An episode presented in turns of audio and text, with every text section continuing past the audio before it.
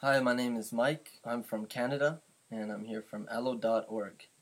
The question today is what languages are spoken where you live? Well, I'm from Canada, so obviously English, and the second national language is French.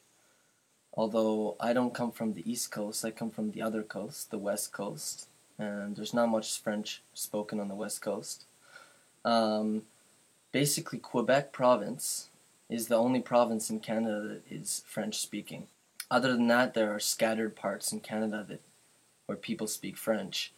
But for the most part on the West Coast, besides school, which everybody is required to take French in school up until at least the age of 15.